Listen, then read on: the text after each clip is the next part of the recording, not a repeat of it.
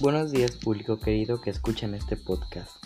Me presento, soy Eres González y esto es el podcast del día. En esta ocasión hablaremos del 8M, mejor conocido como el Día Internacional de la Mujer o simplemente el 8 de marzo. Y se preguntarán, ¿por qué este loco va a hablar del Día de la Mujer tres semanas después? La razón, nunca es tarde para hacer visibles a las mujeres. Nunca es tarde para exigir su seguridad, su respeto, sus derechos, su igualdad, su equidad y que las personas que cometen crímenes hacia ellas paguen por dichos crímenes. Así que, comencemos con este podcast que está a favor de la igualdad de todas las personas.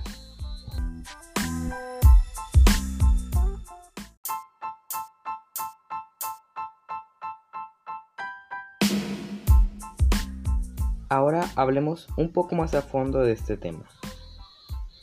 ¿Qué es este día? El Día Internacional de la Mujer, antes denominado como el Día Internacional de la Mujer Trabajadora, es un día en el cual se conmemora la lucha de las mujeres por su participación en la sociedad. La lucha por sus derechos, por su igualdad frente a los hombres, en los ámbitos sociales, políticos, culturales, económicos, entre otros muchos. ¿Por qué se conmemora?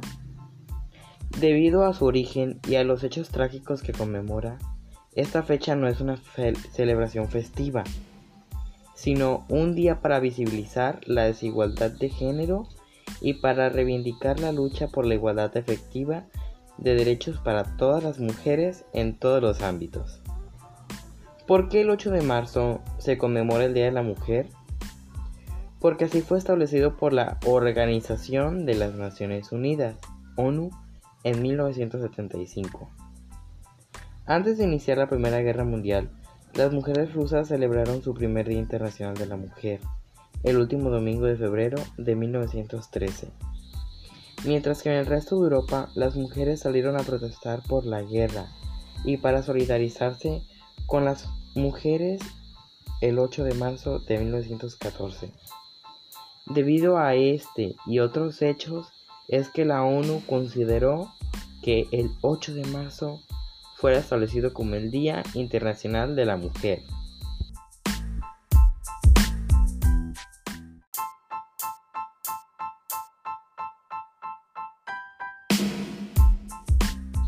Para concluir este episodio hablaremos sobre algunas mujeres feministas que destacaron a lo largo de la historia. También daré a conocer mi opinión personal y hablaré sobre la mujer que yo admiro. Muy bien, comencemos. Una mujer que destacó en este ámbito fue Sor Juan Inés de la Cruz, quien a pesar de ser novohispana y de vivir en los años de 1670, cuando la sociedad aún era muy machista y a las mujeres no se les permitía una educación libre, libertad de expresión u opinión, no se les permitía trabajar, no tenían derecho al voto. A pesar de todas esas restricciones, ella se metió en un convento religioso, el cual fue su única manera de estudiar y así llegar a la escritura, ya que ella se desempeñó como poeta. Y fue a través de sus poemas que dio su opinión, su punto de vista respecto a la sociedad machista de ese entonces. Daba a entender las ideas que ella tenía, su opinión y su concepto feminista. Ahora continuemos con Leona Vicario, quien fue una mujer que estuvo participando en la revolución activamente. Dejó de lado los estereotipos de que solo los hombres pueden ir a la guerra, solo los hombres pueden usar armas, solo los hombres pueden luchar. No, ella fue una mujer que apoyó a los insurgentes en esta lucha de independencia. Por eso es una mujer que dejó de lado los conceptos tontos de género y simplemente engrandece a las mujeres y es un sinónimo de valentía. Y podemos continuar con Carmen Cerdán, quien también fue una mujer que dejó de lado los perjuicios y participó en la Revolución Mexicana. Sí, dejando de lado los mismos estereotipos de género, que solo los hombres pueden esto, que las mujeres no pueden porque son más débiles, dejó de lado todo esto y fue una mujer que participó activamente en la revolución. Y gracias al poder de las mujeres es que pudo ganar la revolución. Y para finalizar, no podemos olvidarnos de nuestra queridísima Frida Kahlo, quien a través de sus pinturas y de su misma vida nos da un ejemplo de que las mujeres pueden, ya que a pesar de que sufrió un accidente terrible, siguió luchando por sus sueños, convirtiéndose en una gran pintora que hoy en día es aplaudida por muchos, amada, admirada, un ejemplo a seguir. Y también fue una de las primeras mujeres que consiguió que sus obras se expusieran en países europeos, en museos de todas partes del mundo. Sin duda es una mujer admirable, sinónimo de que las mujeres también pueden y que ambos géneros somos iguales.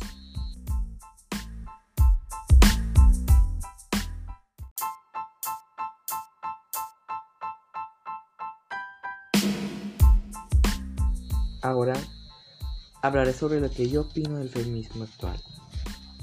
Yo considero que está completamente bien que las mujeres protesten, luchen, exijan sus derechos. Está bien que se manifiesten, que hagan huelgas, que hagan marchas, que le hagan ver a la sociedad que están siendo violentadas y que esto ya no debe seguir así, que ya están cansadas de que las acosen, que las violen, que las maten, que las abusen, que las humillen. Ya están cansados de esta gran desigualdad que hay en varios aspectos. Pero también considero que está un poco mal la forma en la que varias mujeres se manifiestan. Al destruir comercios, al destruir casas, al vandalizar las ciudades, ya que lo que están haciendo es combatir violencia con violencia lo cual no conduce a nada bueno. Así que no estoy en contra del feminismo, estoy a favor de él, pero considero que la manera en la que ellas protestan no es la más adecuada para esta situación.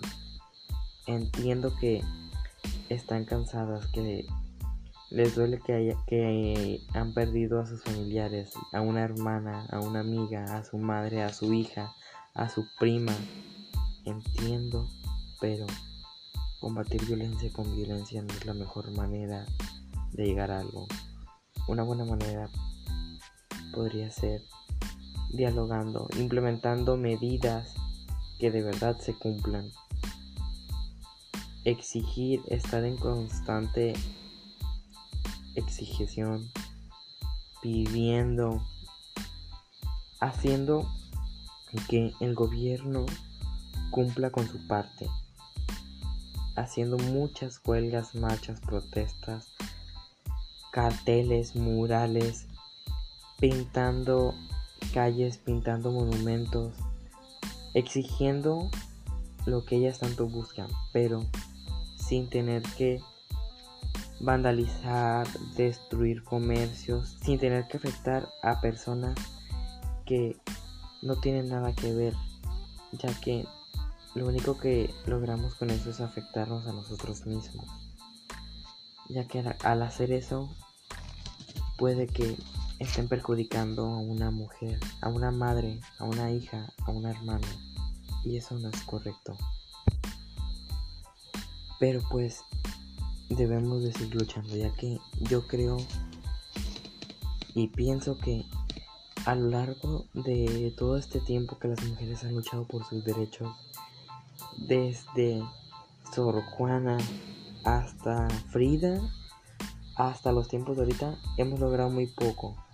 Lo más relevante ha sido que la mujer tenga acceso a la educación, tenga libertad de opinión, libertad de expresión, pueda votar, algunas pueden ocupar cargos políticos o cargos más importantes.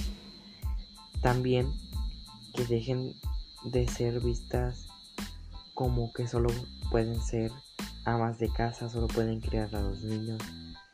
Hemos logrado muy poco, estamos muy lejos de llegar a la igualdad entre ambos géneros, de eliminar esa brecha salarial que hay, pero de poco en poco lo lograremos. Solo es cuestión de seguir luchando por esa igualdad que todos deseamos. Solo es cuestión de luchar por los derechos. Ahora me gustaría poner de ejemplo a una persona admirable, a una mujer admirable. Y esa mujer es mi madre, ya que no por el simple hecho de ser mujer, ella debe de quedarse en casa, debe de estar amarrada a un hombre que la maltrate, la abuse, la golpee, la humille. No. A pesar de ser mujer, ella decide trabajar por su propia cuenta, conseguir su dinero para subsistir ella misma y así poder mantener a su familia, ya que ella decide ser una mujer independiente y no depender de alguien, ya sea de un hombre, de, una, de otra mujer o de otra persona. Ella por su misma cuenta puede valerse. Por eso siento que es una mujer que me inspira mucho. Me inspira a ser una persona independiente que pueda ver por mí mismo, ya que ese es el ejemplo que ella me da al hacer todo esto. También un aspecto es que no es como las demás mujeres, no todas, sino algunas, que se sienten inferiores ante sus parejas, sienten que valen menos, sienten que solo deben de estar en casa, que no deben de trabajar, que si pasa algo malo ellas tienen la culpa cuando en realidad no es así. Y por eso decidí ponerla de ejemplo, porque ella es un sinónimo de que podemos, de que podemos ser independientes, de que no debemos dejarnos humillar por alguien.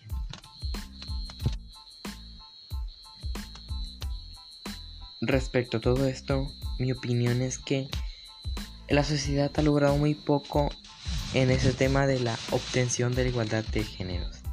Hemos conseguido muy poco y estamos muy lejos de conseguir esa meta, pero podemos, podemos lograrlo, podemos conseguirlo.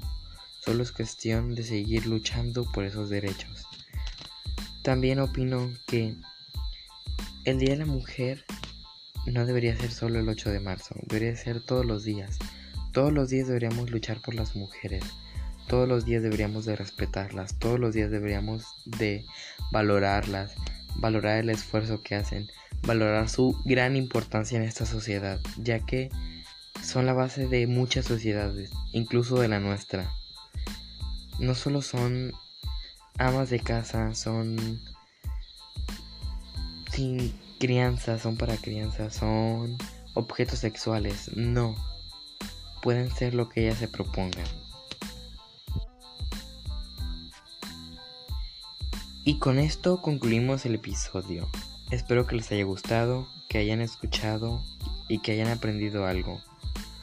Bueno, pues sin nada más que decir, me despido, un cordial saludo, abrazos y no olviden, debemos respetar a las mujeres, debemos tener igualdad entre géneros, así llegaremos más rápido a nuestra meta. Gracias por su atención, buen día.